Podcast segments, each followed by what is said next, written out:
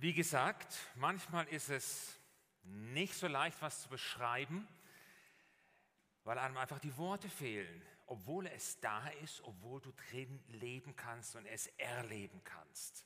Wenn ich jetzt fragen würde, was kommt dir da in den Sinn, dann würden manche denken, naja, wahrscheinlich die Fußballwelt vom VfB, kann man auch drin leben, die ist auch nicht immer so leicht zu beschreiben, die meine ich aber nicht. Es geht um was, heute soll es um was viel Größeres gehen, was Weltumspannendes. Und ich habe die passende Bibelstelle dafür mitgebracht und mit der sind wir gleich mittendrin im Thema. Ich lese die mal vor aus Markus 4. Und da weißt du auch gleich, um was es geht. Markus 4, Vers 26 und 27. Da heißt es, sein Gleichnis, was Jesus erzählt, mit dem Reich Gottes, so erklärte Jesus weiter, ist es wie mit einem Bauern, der die Saat auf seinem Acker ausgestreut hat. Er legt sich schlafen, er steht wieder auf, ein Tag folgt dem anderen und die Saat geht auf und wächst. Wie, das weiß er selbst nicht. Er weiß nicht wie und ich weiß es auch nicht. Also bin ich schon mal nicht alleine. Wie soll man was erklären, was so groß ist, so vielfältig ist, so beständig wächst? Und doch ist es kaum zu greifen und doch ist es real, weil es da ist, das Reich Gottes. Das Himmelreich wird es genannt oder auch das Königreich des Himmels. Das Königreich des Himmels. Wenn ich jetzt sagen will, das Königreich von England, alles klar, kein Problem. Da fällt uns allen was dazu ein. Königreich von England, da hat es eine Queen und um das hier einzuflechten, die Queen fuhr auch schon bei Markus Dilke in seinem damals hellblauen VW Käfer mit, in Form eines Pappgesichtes, hinten links am Seitenfenster mit so einer Wackelhand, fuhr er durch Winterbach. Sorry, Markus, wenn ich hier deine royale Ader publik mache. also England hat, England hat eine Queen, sie hat ihre Schlösser, sie hat Pferdekutschen, sie hat lustige Soldaten mit großen Fellmützen, die keine Miene verziehen. Königreich von England ist alles klar. Königreich des Himmels, was soll das sein? Das Himmelreich, mal ganz grundsätzlich, ich würde das so definieren. Das Himmelreich, das ist Gottes Wirklichkeit. Es ist seine Herrschaft und Herrlichkeit. Das Himmelreich ist der Raum, den er mit allem, was er ist, uneingeschränkt einnimmt, durchdringt und beherrscht. Das Himmelreich ist die Gegenwart Gottes. Und in Philippa 2 lesen wir ja von Jesus, dass er seinen Platz in diesem Himmelreich verlassen hat um hier auf der Erde Mensch zu werden. Er wird Mensch, vertritt aber gleichzeitig als der Sohn Gottes hier auf der Erde das Himmelreich, die Herrschaft seines Vaters. Mit anderen Worten, er bringt in seiner Person dieses Himmelreich unter uns Menschen. Ist alles klar? So.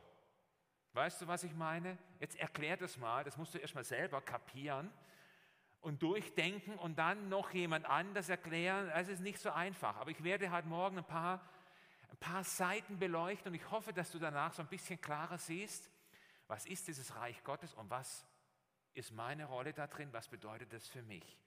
Im Neuen Testament findet sich die erste Ankündigung von diesem Himmelreich in Matthäus 3, Vers 2. Bei Johannes dem Täufer, der sagte zu den Menschen, die zu ihm an den Jordan kamen, um sich taufen zu lassen, da sagte er ja, tut Buße, denn das Himmelreich ist nahe herbeigekommen. Und damit bezieht er sich auf Jesus, das war ja auch sein Cousin, bezieht sich auf Jesus als den König der Juden. So haben ihn ja die Weisen aus dem Morgenland genannt. Damit hatten sie völlig recht. Jesus war der König der Juden. Und in Johannes 1, Vers 11 lesen wir, er kommt zu seinem Volk, kann sagen, der König kommt zu seinem Volk und sein Volk wollte nichts von ihm wissen. Das war das Traurige damals. Jesus hat viel über dieses Reich Gottes gesprochen, hier auf der Erde. In fast allen Gleichnissen kommt es vor, die Bergpredigt. Und es ist eigentlich ganz klar, das war ja auch das Reich, das er vertrat. Und die Pharisäer und Schriftgelehrten damals, die haben sich sehr für dieses Reich interessiert und haben mit ihm diskutiert, wollten wissen, wie er darüber denkt. Nur haben sie dieses Thema komplett anders verstanden als er. Du kannst mir diesen Vers, Julian, du kannst mir den mal bringen, wer den mitlesen kann. Die fragten ihn da mal wieder, ja, wie kommt denn das Reich Gottes, so von dem du immer sprichst?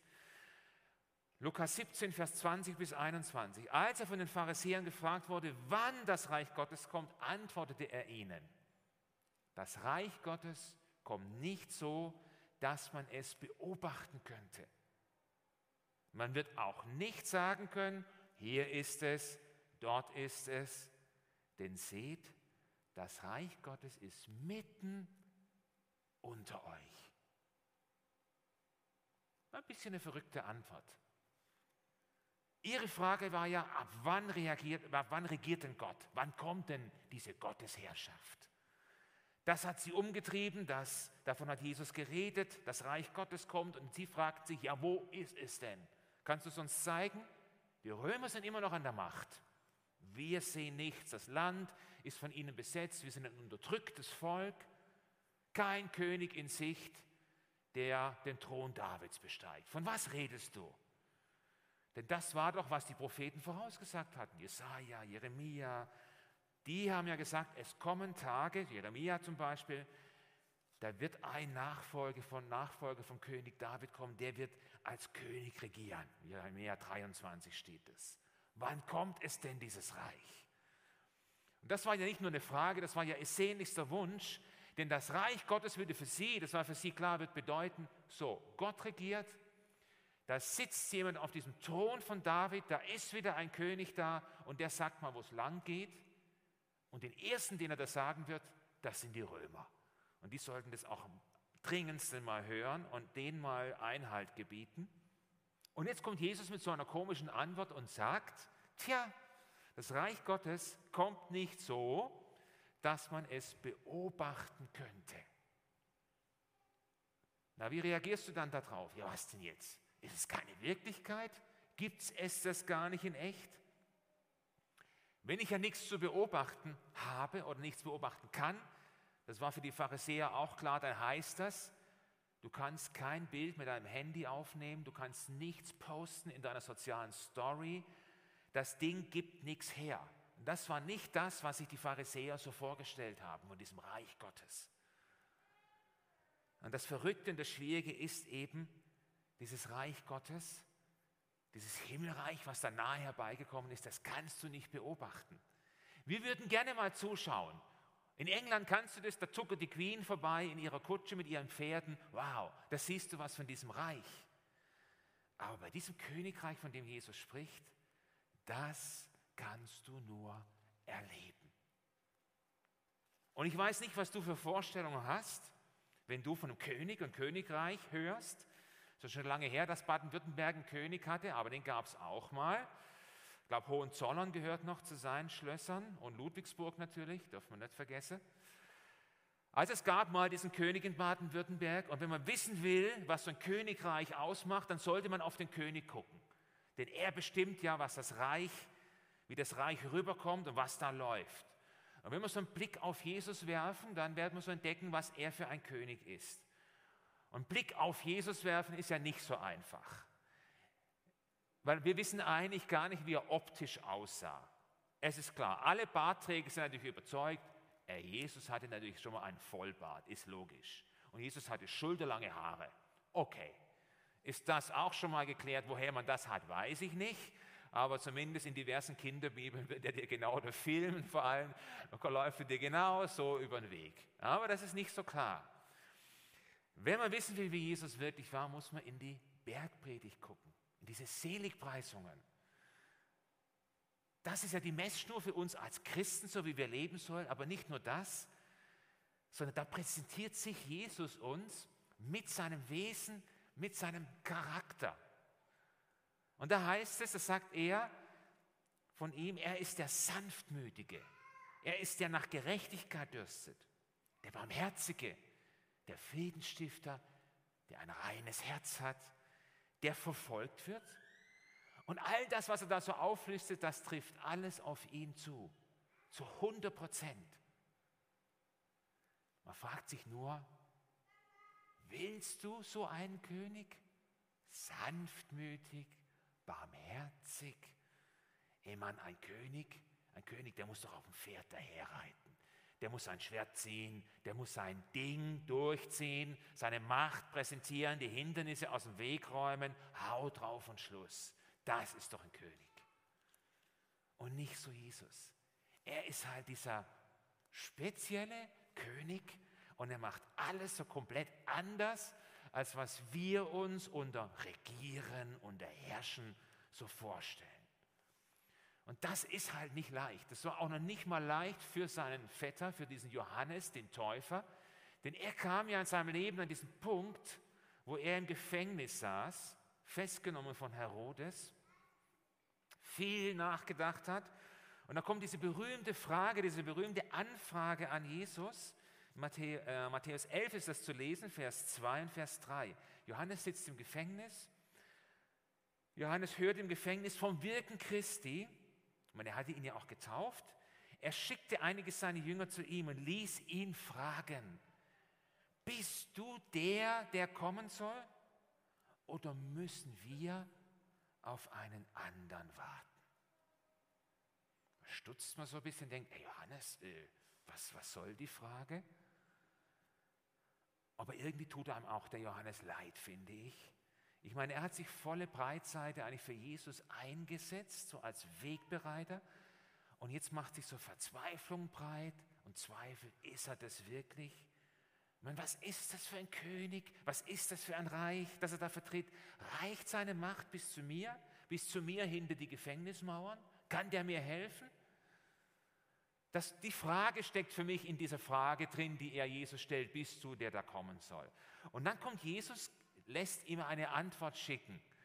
Und die muss man auch irgendwie dann erstmal verdauen, wahrscheinlich, wenn man im Gefängnis sitzt. Jesus gab ihm zur Antwort, den Jüngern, die er geschickt hat, geht zu Johannes und berichtet ihm, was ihr hört und seht. Blinde sehen, Lahme gehen, Aussätzige werden geheilt, Taube hören, Tote werden auferweckt und den Armen wird Gottes gute Botschaft verkündet. Und glücklich zu preisen ist, wer nicht an mir Anstoß nimmt. Das war die Antwort. Und er zitiert damit in dieser Antwort ungenannt Jesaja 61, Vers 1, wo nämlich der, der Messias so angekündigt wird: Lahme gehen, Blinde sehen. Und er wusste sicher, dass Johannes diese Stelle kennt. Und er sagt dem Johannes, ich bin's. Das ist das, was Jesaja gesagt hat. Ich bin's. Das Warten hat ein Ende. Mein Reich, meine Herrschaft, die habe ich jetzt angetreten. Guck doch, lass, was passiert. Blinde sehen, Lahme gehen. Mein Reich kommt, Johannes. Und das ist eine schöne Antwort, aber gefühlsmäßig, wenn ich jetzt einen Film drehen würde, würde ich sagen, der König muss sagen, hey Johannes, ganz ruhig, noch eine Woche, dann hole ich dich da raus. Ich komme mit meinen Jungs und dann ist hier Ende mit dem Gefängnis. Das erwarte ich doch von einem König. Da kommt nichts. Johannes bleibt einfach im Gefängnis. Wir wissen ja, dass er dann hingerichtet wurde. Das ist doch ein interessanter Regierungsstil von so einem König, der seine Herrschaft angetreten hat. Und parallel dazu ist es interessant zu beobachten, immer da, wo Jesus ja auftrat, prallte sein Reich noch mit einem anderen Reich zusammen. Gar nicht so sehr mit dem römischen Reich, das gab es ja auch noch, sagen wir auf der weltlicheren Ebene, die Kaiser. Nein, nein, der Zusammenprall, der bei ihm immer stattfand, war mit dem Reich Satans. Das war interessant. Im Neuen Testament, immer wo er auftrat, haben sofort Dämonen reagiert. Interessanterweise, weil sie ihn kannten. Sie wussten immer ganz genau, wen sie vor sich haben und sie fürchteten ihn. Denen war klar, okay, du bist es. Also dieses Königreich von diesem König ist mit nichts zu vergleichen, was wir hier auf der Erde kennen. Und du kannst es einfach in so keine Schublade stecken. Es sprengt die Grenzen der Naturgesetze, das hat er oft gemacht. Und es sprengt, wenn du darüber nachdenkst, unser Denken. wir checken es nicht richtig. Ich bringe dir ein Beispiel, wo ich so manchmal so, ja, die Schweizer sagen, ich habe lange in der Schweiz gelebt, wo ich anstehe, also wo ich nicht weiterkomme. Nehmen wir zum Beispiel den Weltverfolgungsindex, den das Missionswerk Open Doors jeden Januar veröffentlicht, auch dieses Jahr 2020. Da schreiben die in diesem Verfolgungsindex, der weltweit erhoben wird, derzeit herrscht die größte Christenverfolgung aller Zeiten. Nach aktuellen Schätzungen sind in 50 Ländern mit den stärksten Christenverfolgungen rund 260 Millionen Christen einem extrem hohen Maß an Verfolgung ausgesetzt, weil sie sich zu Jesus Christus bekennen. Und Anfang Januar, du kannst mir dieses Bild bringen, Julian, Anfang Januar hat die Terrorgruppe Boko Haram diesen Pastor in Nigeria entführt, Pastor Lavan Andimi heißt er, und kurz danach hat sie ein Video mit ihm veröffentlicht.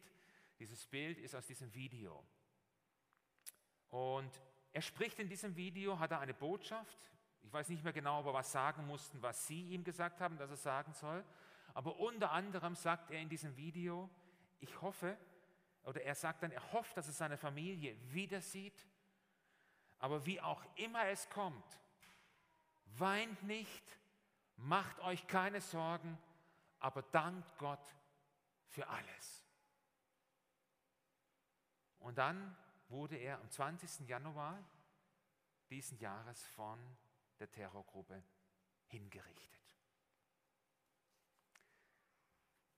Ich empfinde den Umgang mit solchen Nachrichten sehr schwierig. Ich, ich tue mich sehr schwer und ich fühle mich immer so ein bisschen leicht ohnmächtig. Und ich denke, Jesus, warum? Du bist doch der König, du bist doch stärker. Kannst du, kannst du den da nicht rausholen? Kannst du dem nicht Einhalt gebieten? Warum muss das so laufen, wie das jetzt gelaufen ist bei ihm und bei vielen, vielen anderen? Gleichzeitig weiß ich natürlich, ja, das wird er auch machen, wenn er mal für alle Menschen sichtbar als König wiederkommt. Und ich glaube, bis dahin müssen wir, muss ich, müssen wir alle mit diesem Spannungsfeld leben, das sich daraus ergibt, dass er dieser König ist und dass das anders läuft, als wir uns das vorstellen. Warum das so läuft, ich glaube, das bleibt so ein Geheimnis. Und trotzdem vertraue ich ihm als meinem König. Trotzdem. Und wenn ich dann in die Bibel gucke, dann stelle ich fest, das Spannungsfeld gab es schon immer. Gleich in der Apostelgeschichte. Wenn du das mal so durchdenkst, ich zitiere das ganz kurz angerissen. Petrus und Johannes in der Apostelgeschichte 3. Die sind unterwegs zum Tempel, da sitzt einer am Boden, ein gelähmter Mensch, und die erleben ein spektakuläres Heilungswunder. Der steht auf und kann gehen.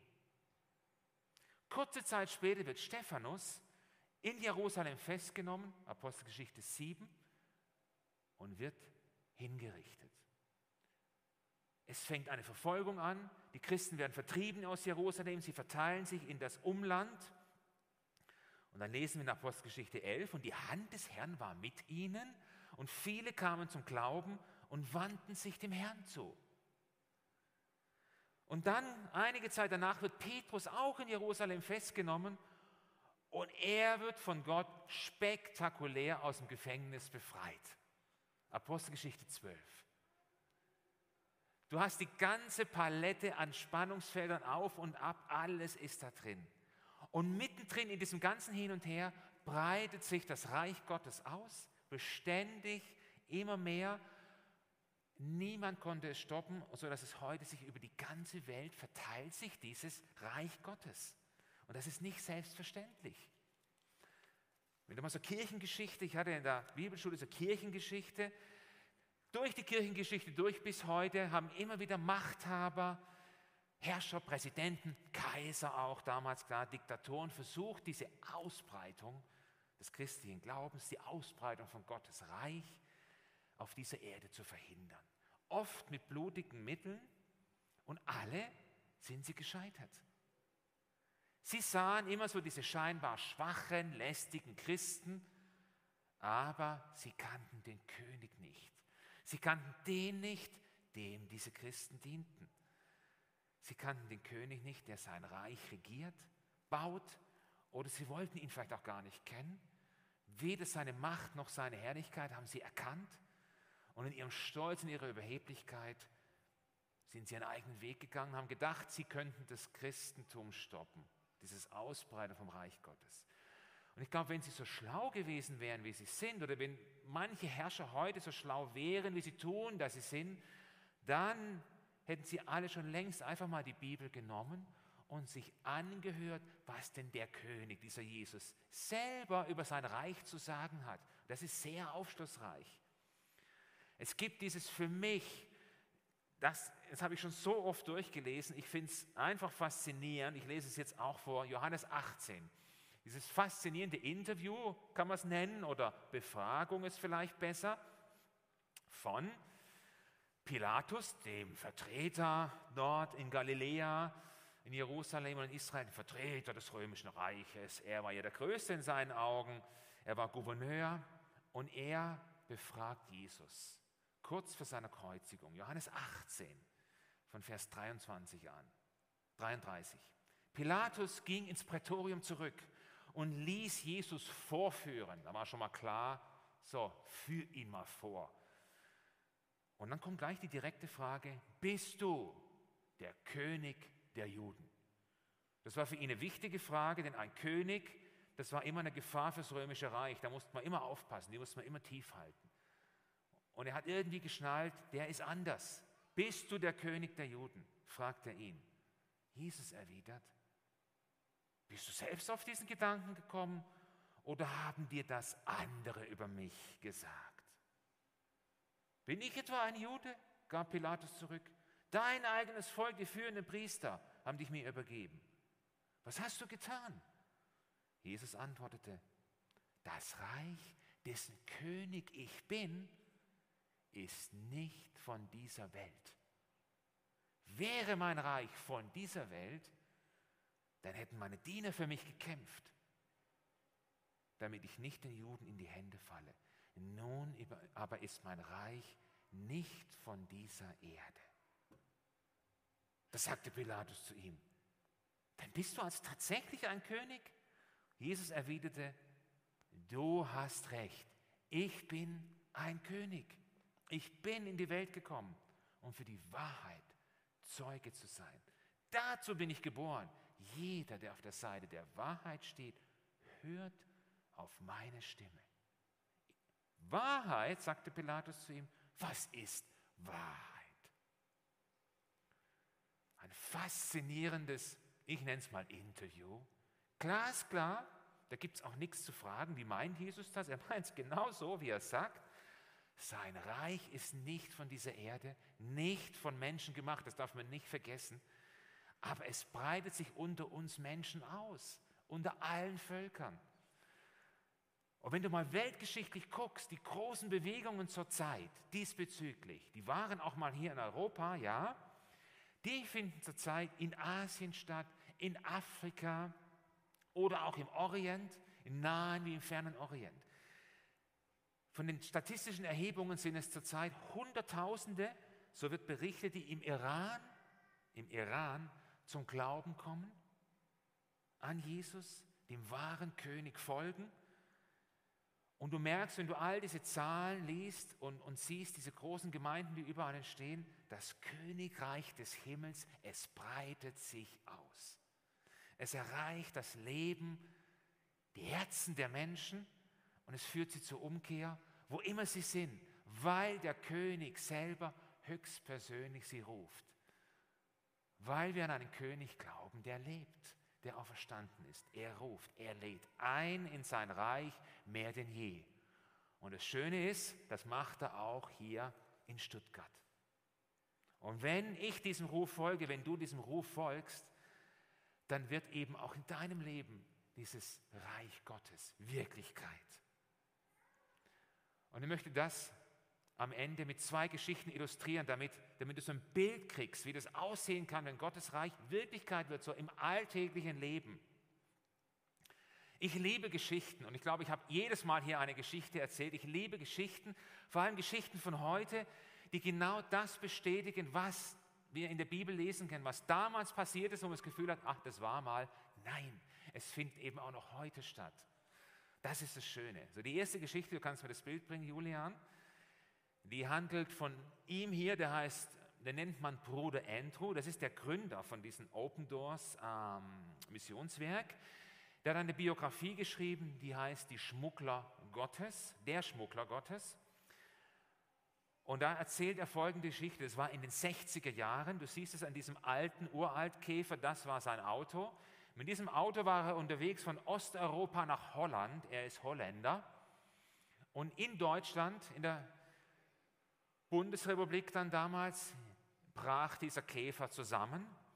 Die Motoren damals, die liefen noch nicht so lang. Der hatte schon einmal den Tacho überlaufen. Der Tacho endete damals bei 100.000. Da war er schon einmal drüber. Und dann musste er einfach hier in Deutschland in der Autowerkstatt. Er hatte noch zwei Studenten dabei aus Holland, die fuhren mit ihm auch zurück. Dann ging sie in der Werkstatt, der Meister guckt sich das an, schüttelt mit dem Kopf und sagt, nee, der Motor ist fertig. Aber wir haben einen da, wir können dir den einbauen. Das kostet 500 Mark. Wer noch weiß, es gab mal Mark. Ja? Und 500 Mark, das war damals viel Geld. Aber er sagt, wir können. Und dieser Bruder Andrew sagt, okay, mach das, ich gehe noch schnell zum Bahnhof, tausch Geld, damit ich Geld habe. Er geht zum Bahnhof, tauscht alles, was er wechseln kann, zählt das Geld zusammen und er kommt auf 470 Mark. Und er weiß ganz genau, ich brauche insgesamt mindestens 520 Mark, weil ich soll noch für 20 Mark auch noch tanken, damit ich bis nach Holland komme. Dann kommt er zurück in die Werkstatt. Die Männer sind fertig, sie räumen zusammen, sie sagen, jups, der Motor ist eingebaut, alles klar. Deine Studenten, die du mitgenommen hast, die sind gerade weg, die sind spazieren gegangen, wir wissen nicht, wo die sind. Okay, er wartet noch, dann ging es daran, jetzt zum Meister zu gehen und diesen Motor zu bezahlen, wofür er nicht genug Geld hatte. Und in dem Moment stürmen diese zwei Studenten rein in diese Werkstatt, die kamen zurück. Einer schwenkt was in der Hand und sagt, Entro, so was Tolles, das habe ich noch gar nie erlebt. Wir sind da so die Straße entlang gegangen. Da kam eine Dame auf uns zu und fragt uns, ob wir Holländer sind. Wir sagen ja. Dann sagt sie, hier, das habe ich für euch. Gott will, dass ihr das bekommt. Es war ein 50-Markschein.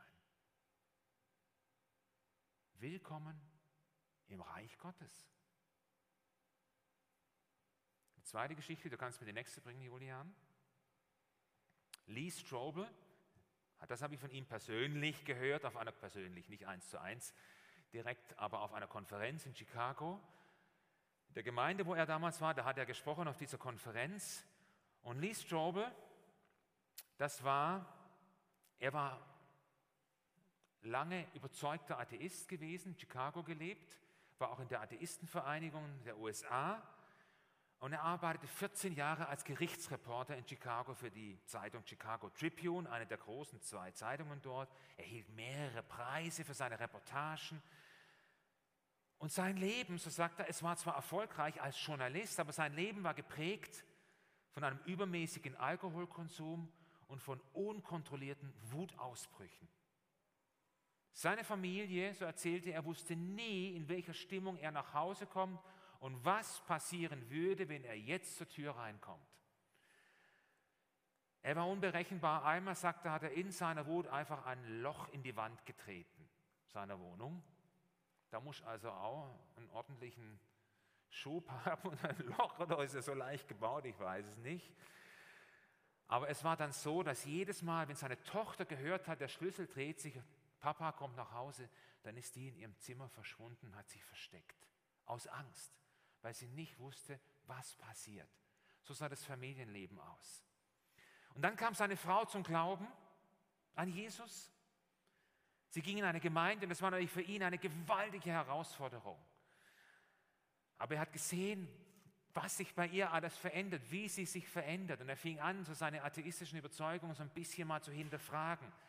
Und hat er gesagt, gut, dann bin ich einfach mitgegangen in die Gemeinde. Aber immer so nach dem Motto, also pass auf, ihr könnt mir gar nichts. Und hat sich dann so reingesetzt. Zwei Jahre lang ging er mit im Gottesdienst, hat sich so reingesetzt nach dem Motto, naja, bringt mal euer Zeug, ihr könnt mir gar nichts. Und dann gab es da einen Sonntag, so erzählt er, da gab es so ein kleines Video, ein mit Knetmännchen animiertes Video. Also kleine animierte Knetmännchen liefen da. Und eines war wohl Gott und eines war so einer, der zu Gott kommt oder versucht zu ihm zu kommen. Und, und er sagt, dieses Video oder dieses Ganze, das hat sich so von hinten angeschlichen und hat ihn vollgepackt. Er hat sich plötzlich hat er gemerkt, das bin ich. Das bin ich, das ist mein Leben. Und da fing für ihn eine Veränderung ab, die mündete dann darin, dass er sich auch für dieses Leben mit Jesus entschieden hat. Er entschied sich für ein Leben an der Seite des Königs aller Könige. Und das wiederum hat sein Leben, sein bisheriges Leben komplett auf den Kopf gestellt. Es veränderte ihn von innen heraus, spürbar und sichtbar für alle anderen. Wenn er jetzt nach Hause kam und seine Tochter hörte, dass er nach Hause kommt, dann sprang sie ihm entgegen und hat ihn begrüßt. Alles hatte sich verändert, die Atmosphäre, sein nach Hause kommen und dann sagt er, eines Tages saß er auf dem Sofa, dann kommt seine Tochter zu ihm, setzt sich zu ihm, nimmt so seine Hand und sagt zu ihm, Daddy, ich möchte das auch haben, was du hast. Willkommen im Reich Gottes. Das alles ist Reich Gottes, mitten unter uns, auch hier in Stuttgart. Das ist mein König, König der Herrlichkeit. So ein Lied, ich weiß nicht, ob du das kennst. Da heißt es, das ist mein König, König der Herrlichkeit. Sein ist das Reich und die Macht in Ewigkeit, auch in Corona-Zeiten. Nichts muss ich fürchten, wenn Angst nach mir greift, weil der König der Könige nah bei mir bleibt. Und ich weiß nicht, ob du das für dich von Jesus sagen kannst, das ist mein König. Ich wünsche es dir, dass du es kannst. Jesus lädt dich auf jeden Fall ein, zu sich, in sein Reich. Und ich kann mir nichts Besseres vorstellen, als an seiner Seite mit ihm durch dieses Leben zu gehen, mittendrin in seinem Reich zu sein, wie auch jetzt bei meinem Fall in Nordrhein-Westfalen, es kein, spielt keine Rolle. Und ich weiß, dieses Reich, das wird weitergehen bis über den Tod hinaus. Und irgendwann wird der Tag kommen, wo ich diesem König, meinem König, diesem König gegenübertrete. Und dann wird Jesus von Angesicht zu Angesicht mit mir reden. Und das wird das Größte sein, was, was es überhaupt gibt. Aber das ist nicht exklusiv, sondern das ist eine Einladung an alle. Wenn du ihn nicht kennst, dann lädt er, sich, lädt er dich ein in sein Reich. Und wenn du Jesus nachfolgst, dann rechne mit ihm, weil er sein Reich baut. Dann bist du ein Teil dieses Reiches. Und er will dieses Reich bauen mit dir hier in Stuttgart. Und dafür wünsche ich dir viel Freude, viel Kraft und viel Mut. Mut, weil der König aller Könige an deiner Seite steht und stehen bleibt und dich nicht verlässt. Das Beste, was dir passieren kann. Gottes Segen. Ich bete noch. Herr, ich danke dir, dass du dein Reich baust. So ganz anders, als wir uns das vorstellen. Du haust nicht mit dem Hammer drauf, aber du berührst Menschen, du berührst Herzen, du veränderst Leben, du stellst sie auf den Kopf und es steht was ganz Neues. Du vergibst Schuld, du befreist und du gibst Hoffnung.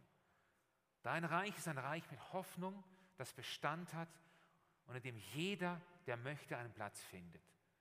Ich möchte bitten, dass du die Kesselkirche segnest, jeden Einzelnen, der hier ist, da wo er unterwegs ist, mit dir an deiner Hand, mit dem, was er hat, ein Stück deines Reiches bauen kann. Und ich wünsche mir für jeden von hier immer wieder auch mutmachende Erlebnisse, die du für jeden von uns auf Lager hast. Da bin ich überzeugt dafür. Ich danke dir dafür. Segne uns an diesem Sonntag. Amen.